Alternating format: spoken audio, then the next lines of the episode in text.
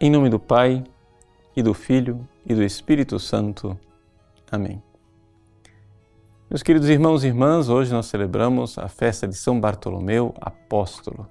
Bartolomeu, que no Evangelho de São João é chamado de Natanael. Ao olharmos esta passagem do Evangelho, que é a vocação, o primeiro encontro de Natanael com Jesus, nós vemos que ali existe um itinerário a ser seguido por todos nós. Mas para entendermos verdadeiramente o que, é que está no Evangelho, a gente precisa voltar atrás e ir para o Antigo Testamento. No Antigo Testamento, Jacó, ou seja, aquele que iria mudar o seu nome e ser chamado de Israel, teve um sonho. Um sonho num lugar chamado Betel, casa de Deus.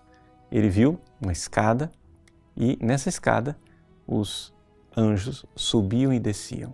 Exatamente porque ali havia uma escada que unia o céu e a terra, uma ponte que unia o céu e a terra, que aquele lugar foi chamado de Betel, de casa de Deus. Pois bem, Jesus se encontra com Natanael e diz: Eis aí um verdadeiro israelita. A palavra israelita, que não seria necessariamente uma palavra comum para chamar uma pessoa, nos remete a Israel, a Jacó, aquela realidade da escada. E o próprio Jesus, no final do Evangelho, vai recordar esse sonho da escada.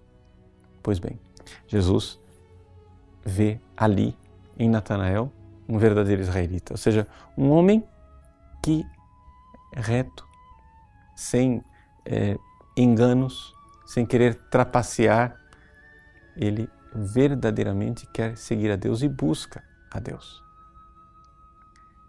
Mas a busca de Deus feita por Natanael, ela tropeça numa perplexidade. Natanael, que sabia as Escrituras, sabia perfeitamente que o Messias deveria nascer em Belém de Judá, na cidade de Davi. No entanto, Filipe tinha apresentado para ele Jesus como proveniente de Nazaré. Como é possível que eh, Nazaré seja a casa do Messias? Jesus surpreende Natanael, mostrando que conhece o seu mundo interior. E faz uma referência a algo íntimo, pessoal, que somente Natanael conhecia. Natanael fica transpassado por aquela experiência. De onde, né? Eh, você me conhece. E aqui é que está o caminho que todos nós deveríamos seguir. Todos nós, quando nos colocamos debaixo do olhar de Cristo, encontramos ali uma verdade sobre nós que é desconcertante. É como se Jesus, como se o olhar de Cristo sobre nós nos deixasse desnudos, nos deixasse nus. É interessante notar que o martírio de São Natanael, ou seja, de Bartolomeu, né, segundo a tradição, ele foi esfolado, foi tirada a pele dele. Poderíamos pegar aqui é, um, um gancho para dizer: Jesus tira a nossa roupa, tira a nossa pele, tira a nossa roupagem, com o seu olhar que nos conhece por dentro. Nós precisamos verdadeiramente conhecidos por Cristo, dar o passo da fé. Sabendo que Jesus é aquele que será o caminho, a ponte, a escada que nos leva até Deus. Mas essa escada está plantada no nosso coração, na nossa intimidade.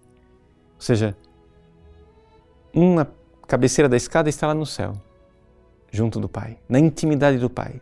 Jesus que reclina a cabeça no peito do Pai. A outra extremidade da escada está aqui na nossa intimidade, o Cristo que quer reclinar a cabeça no nosso peito também.